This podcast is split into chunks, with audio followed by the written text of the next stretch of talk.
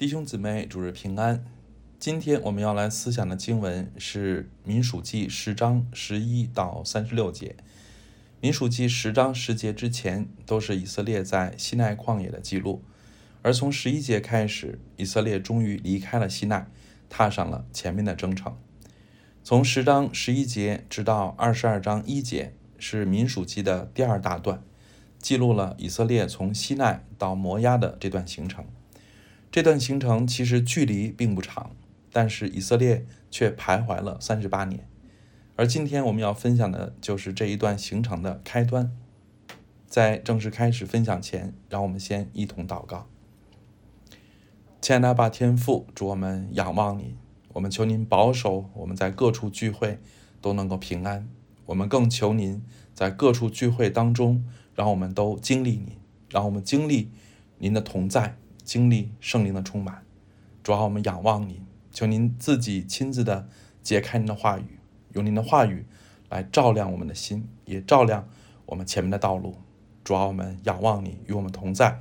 这样的祷告祈求，奉主耶稣基督的名，阿门。今天这段经文啊，我想啊，根据这段经文，要和大家分享六个要点。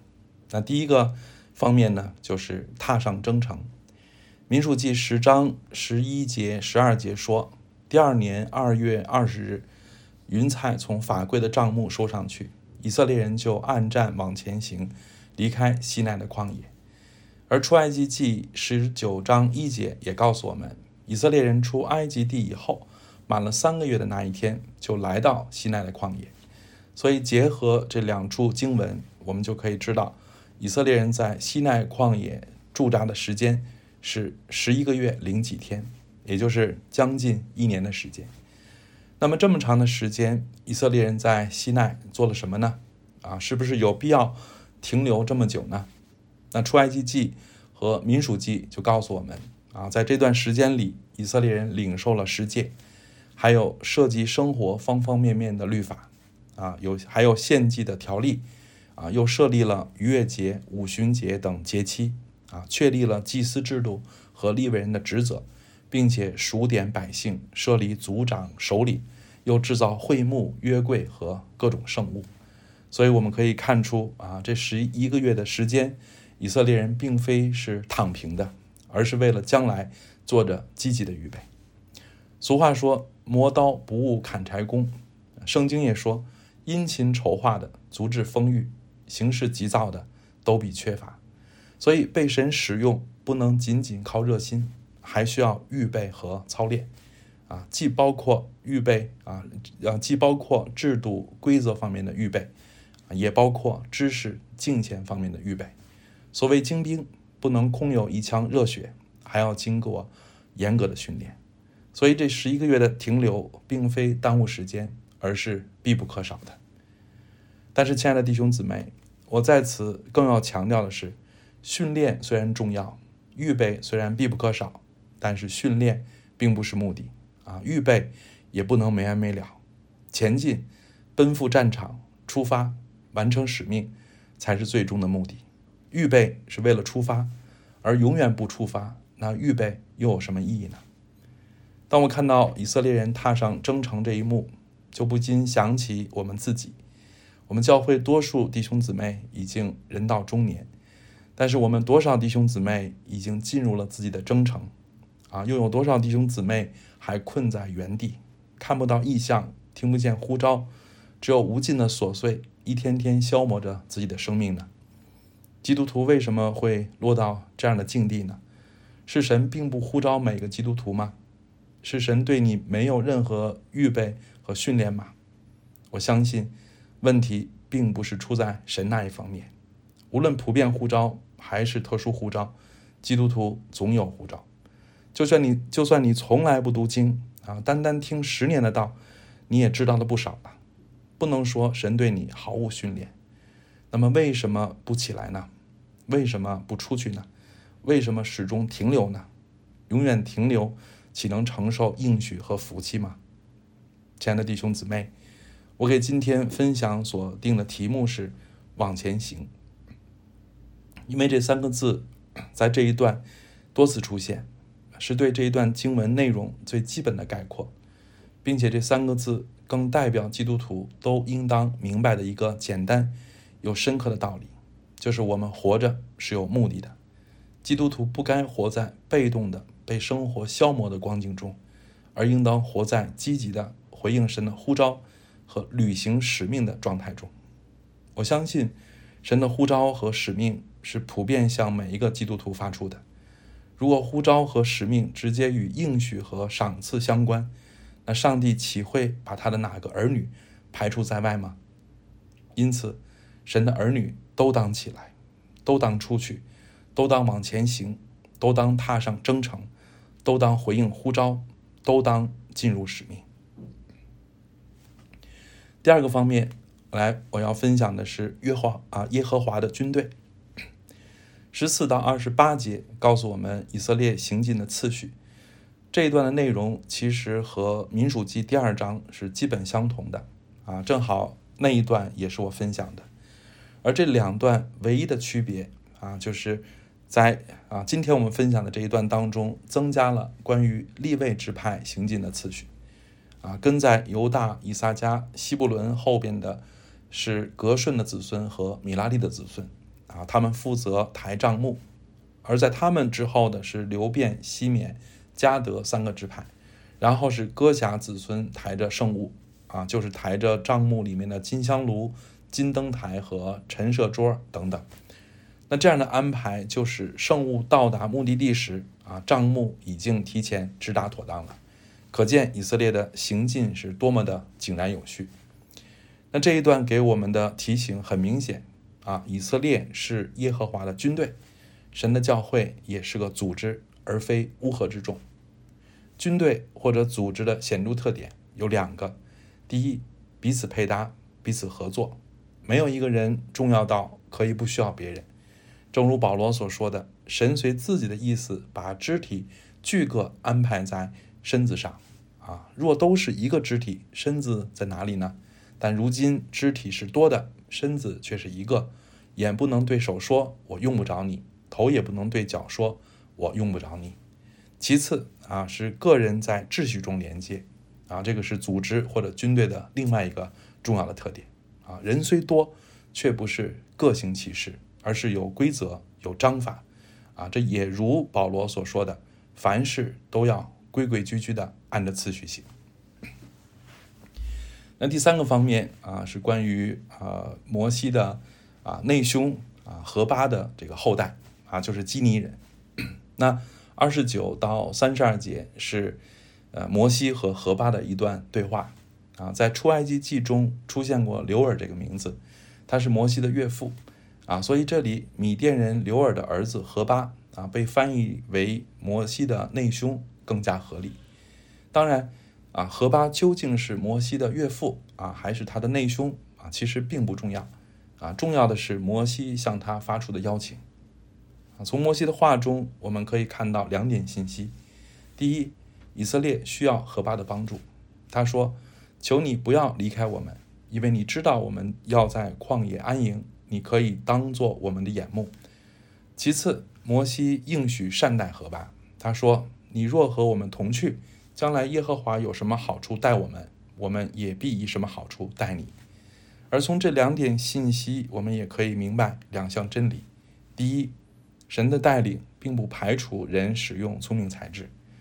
虽然出埃及记和民数记都提到云柱火柱，啊，但是我们千万不要误以为这意味着跟随神的人不用动脑子，啊，真的好像羊傻傻的啊，只知道走就啊，只知道走路就行。啊，其实不是这样的，啊，基督徒常被比作羊，其实这个比喻的重点在于信任和顺服牧羊人，啊，而不在于主张基督徒应当无知或者头脑简单。出埃及记三十五章三十到三十三节，啊，摩西对以色列人说：“犹大支派中户尔的孙子乌利的儿子比撒列，耶和华已经提他的名招他，又以神的灵充满了他，使他有智慧、聪明、知识。”能做各样的工，能想出巧工，用金银铜制造各物，又能刻宝石，可以镶嵌，能雕刻木头，能做各样的巧工。可见以色列制造帐幕啊和其中一切的巧工需要专门的人才啊，不是仅仅有热心就可以承担这份责任。而在旷野安营，其实也需要特殊的经验和智慧啊，需要综合考虑水源、草场啊、搜集燃料和便于防卫等等因素。而米甸因为靠近巴兰的旷野啊，所以在这方面，米甸人具备充足的能力。从摩西向何巴发出邀请，我们就可以看出摩西的智慧啊，他懂得服侍需要人才啊，需要技能。啊，并且他的心胸宽广到，啊，能够把这份责任啊委托给并非本族的人，啊，这其实才是真正的属灵。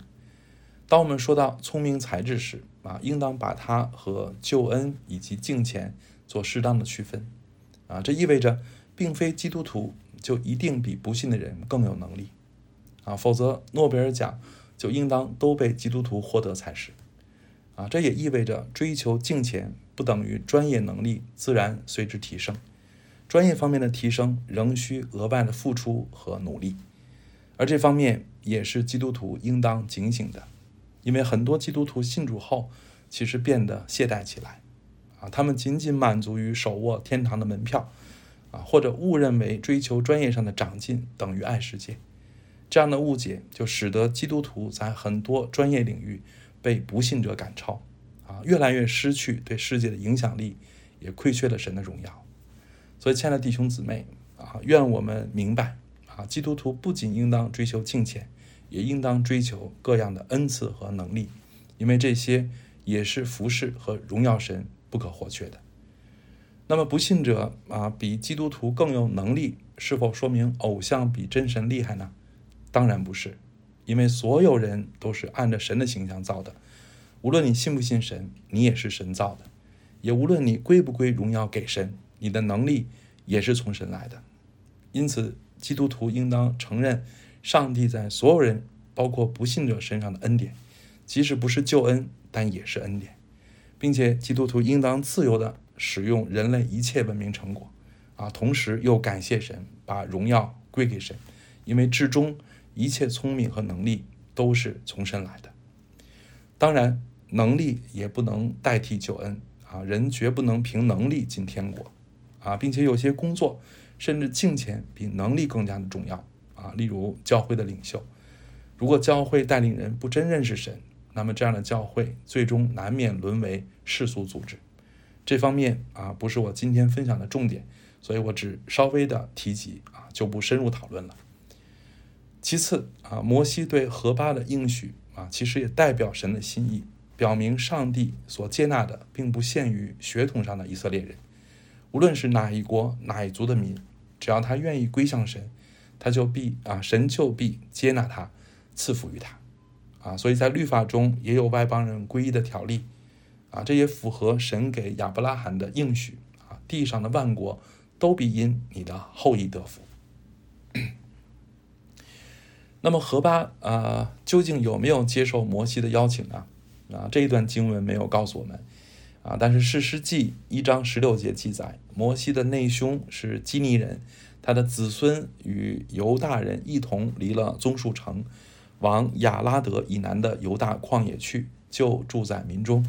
那从这个经文，我们就可以知道，啊，何巴其实最终啊接受了摩西的邀请，我们应当为他感恩，更为神的国，包括万族万民感恩。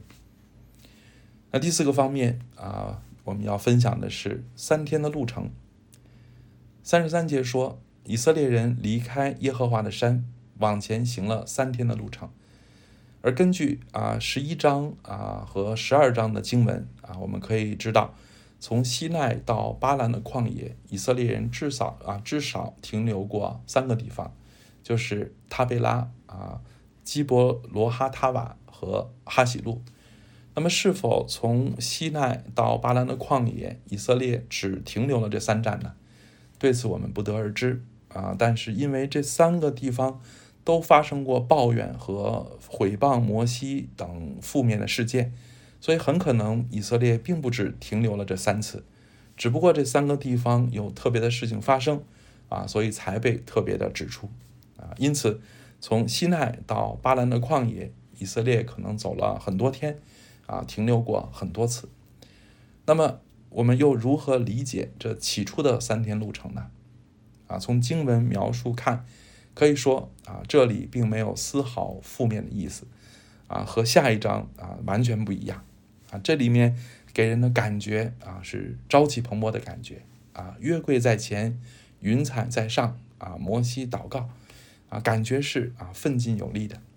所以这三天的路程特别适合代表我们刚信主或者刚开始服侍的那个初期的状态。啊，就是元气满满啊，朝气蓬勃。但是继续走下去呢？啊，离开平原进入山区呢？啊，赶路征战的日子周而复始呢？啊，可惜以色列并没有持续的信靠顺服神。亲爱的弟兄姊妹，我们应当明白，三天的得胜不算得胜啊，持续的得胜才是得胜啊。信仰的道路不是短跑，而是长跑。正如圣经所说，事情的终局强如事情的起头，存心忍耐的胜过居心骄傲的。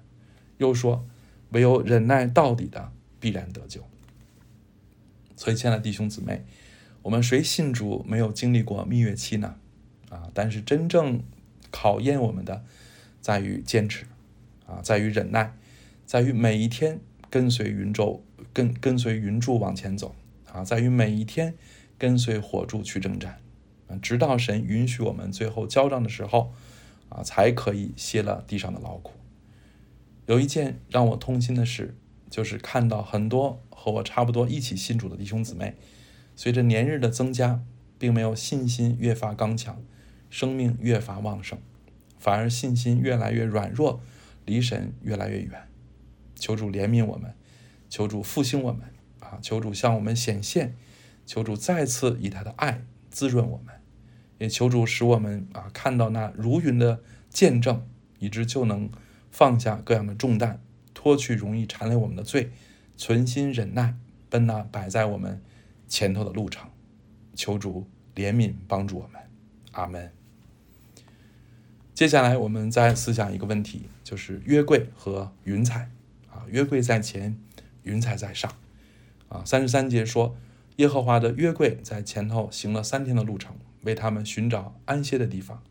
三十四节说，他们拔营往前行，啊，日间有耶和华的云彩在他们以上。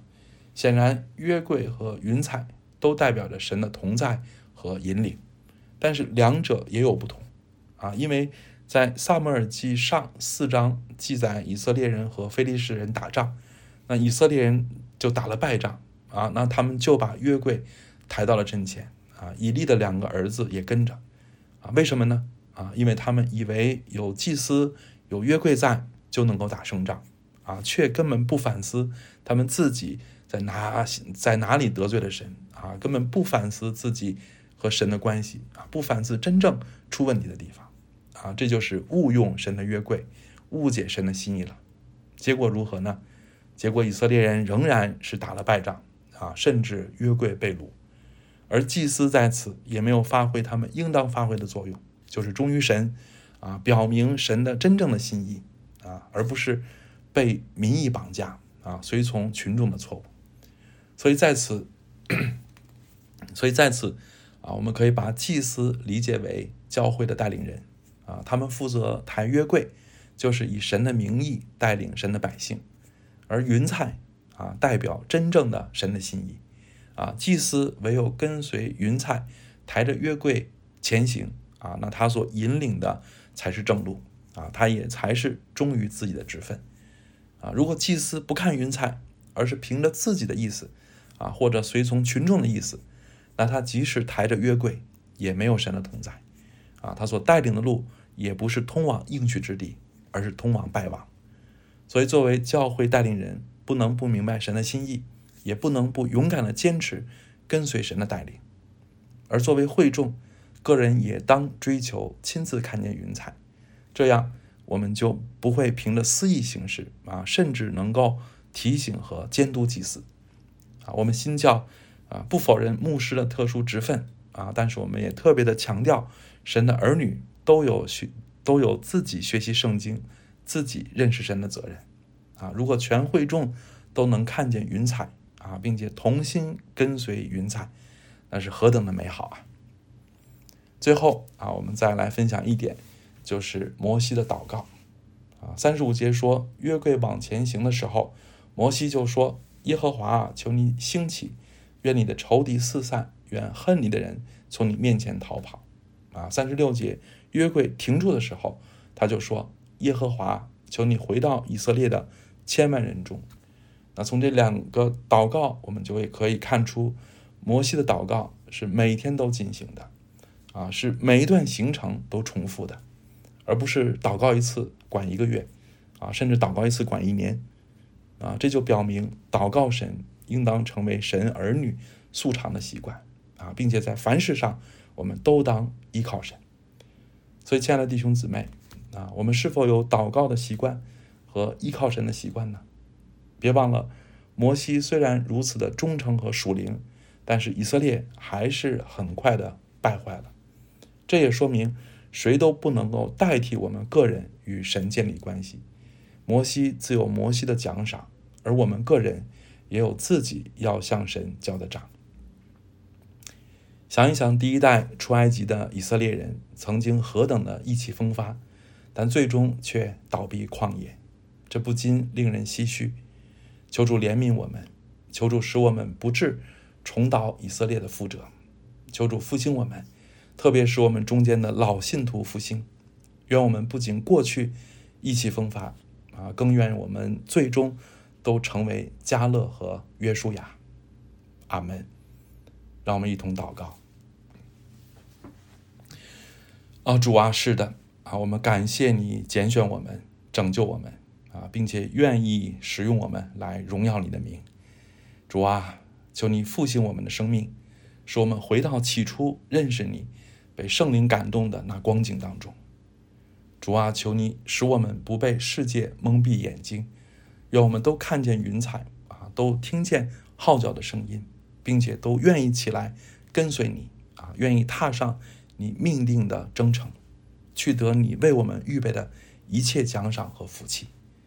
主啊，求你的呼召临到我们，愿你的云彩指引我们。